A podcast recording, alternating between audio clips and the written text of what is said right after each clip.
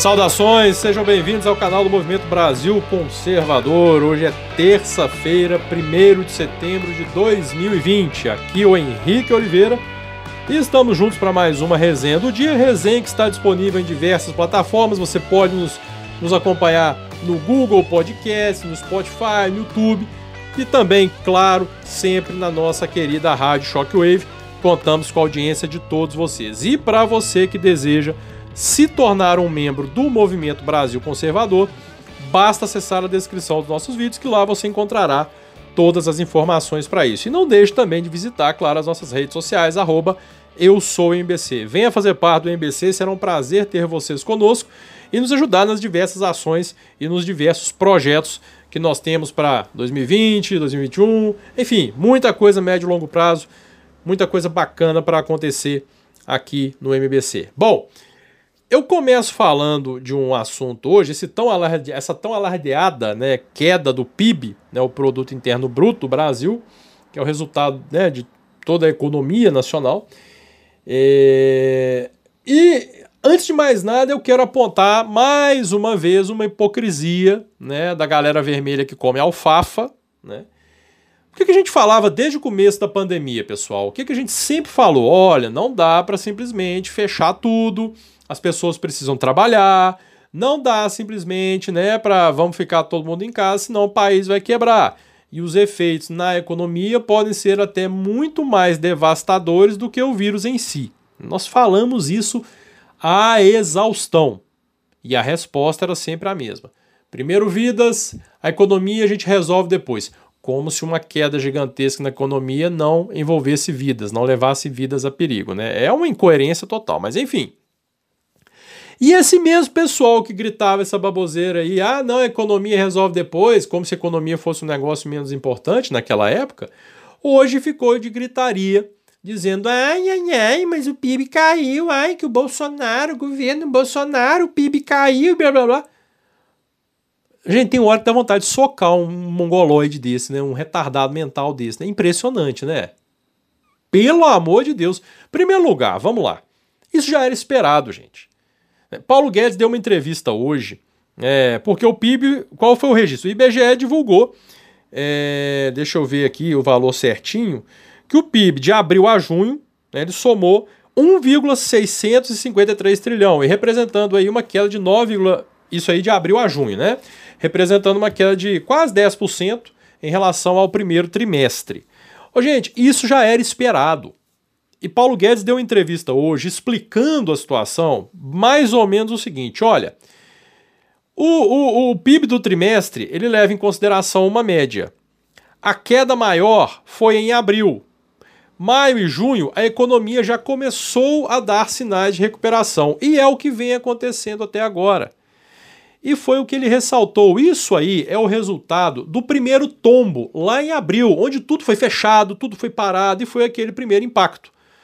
Então, houve esse resultado negativo muito mais em função do mês de abril, já que nos meses subsequentes, em, em, é, tendo em vista as providências que foram tomadas pelo governo, dentre elas o auxílio emergencial, para continuar né, deixando, fazendo a economia girar e coisas do tipo, a economia vem se recuperando já há um bom tempo. Então, é apenas mais uma falácia de gente canalha, né, que ainda quer, com toda essa situação que nós vivemos, com todo esse cenário catastrófico que nós enfrentamos, né, de abril até hoje, aliás, começou em março mesmo, né, essa, esse terrorismo aí com pandemia, tem gente que queria que o Brasil não sentisse, ai meu filho, ou você resolve, você quer que fica todo mundo fechado dentro de casa, que ninguém faz porcaria nenhuma, ou você quer que a economia siga normal, né? Então, repito aí, é, é é, fazendo eco aí, né, às palavras do Paulo Guedes. Era algo esperado. Isso aí foi fruto de uma média que foi um pouco para baixo graças ao pico do mês de abril, ou seja, nós já estamos em setembro. Ele mesmo usou a expressão isso aí é o som de um passado longínquo, como é que ele falou? É... Isso, é o som de um passado longínquo que está sendo sentido agora. Então, na realidade, não há motivo para pânico, isso aí é algo que já passou e a economia vai se recuperando, graças a Deus e graças ao trabalho né, do governo e do Paulo Guedes.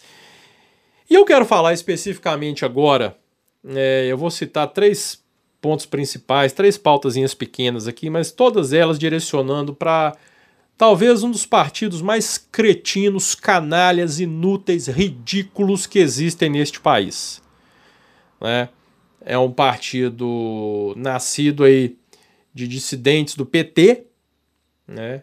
E aquela é, é, é, aquela velha história: nada é tão ruim que não possa piorar. Conseguiram do PT fazer o PSOL. Que desgraça de partido é essa? Que merda de partido é essa? Que não faz porcaria nenhuma que seja produtiva para o país. Nada. Só hoje aqui eu vou citar, citar três fatos sobre o PSOL. E eu começo falando foi votado, eu esqueci o número do projeto de lei, foi o PL 1458, eu acho. Vocês me perdoem se eu estiver enganado, tá? Mas eu acho que é isso.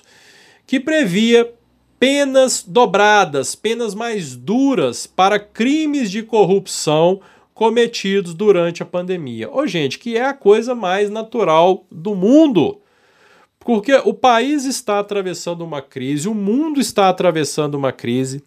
O governo libera recursos para que os estados e municípios possam geri-los e tomar as providências que têm que ser tomadas. E aí vai lá um corno, filho de uma égua, um prefeito ou um governador, seja quem foi, vai lá e rouba, mete a mão nesse dinheiro que deveria estar sendo utilizado para hospitais, para distribuição de cestas básicas, por exemplo, daquelas pessoas que foram proibidas de trabalhar, que foram obrigadas a ficar dentro de casa. Aí vai lá o bonitão, o filho do égua, e rouba esse dinheiro. O que, que foi votado? Penas mais duras para esse tipo de crime. Adivinha só quem votou contra? Quem é que foi contra esse projeto? Eu te falo três partidos. Eu tenho certeza que vocês aí vão saber. Vamos lá, eu vou deixar você pensar aí, hein? Vou te dar três segundos. Quais foram os três partidos?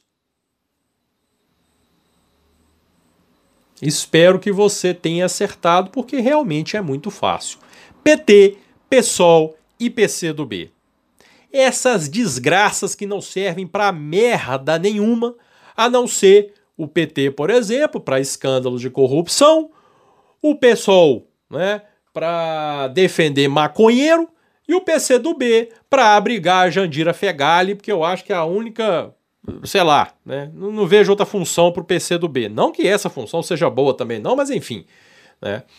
Foram contra. E essa, e essa caterva aqui que fala que é contra a corrupção, que quer combater corrupção, é essa caterva aqui que fica falando merda sobre Bolsonaro né, que nunca apresentou uma prova de nada de corrupção e fica falando em corrupção, corrupção. E aí, quando aparece a oportunidade de fazer alguma coisa, o que, que esses vagabundos fazem? Votam contra. A votação foi 421 a favor do projeto e 64 contra. Os 64 que votaram contra são do PT, do PSOL, do PCdoB. Querem mais, gente? Quatro partidos, ó, vou, vou colocar mais um. Quatro partidos estão indo ao STF contra o Marco Civil do Saneamento Básico. Gente, o que é o Marco Civil do Saneamento Básico?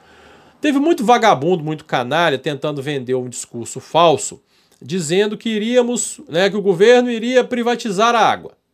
A água, não o governo em si, o Congresso também, a votação foi lá, né? O, mas que o governo quer privatizar a água, que o governo quer tirar a água do pobre, que o pobre isso, o pobre aquilo. Esses vagabundos que ficaram no poder durante quase duas décadas, né, com o PT, e que deixaram o povo vivendo em esgoto a céu aberto. É essa cambada que fala, né, que ai que Bolsonaro não está se preocupando com os pobres. São esses vagabundos, né? Que na verdade PT e toda esquerda, a ideia deles é deixar o pobre cada vez mais pobre, cada vez mais fudido e lascado, vivendo em esgoto a céu aberto, para poder explorar a boa-fé desse povo fazendo promessa de campanha.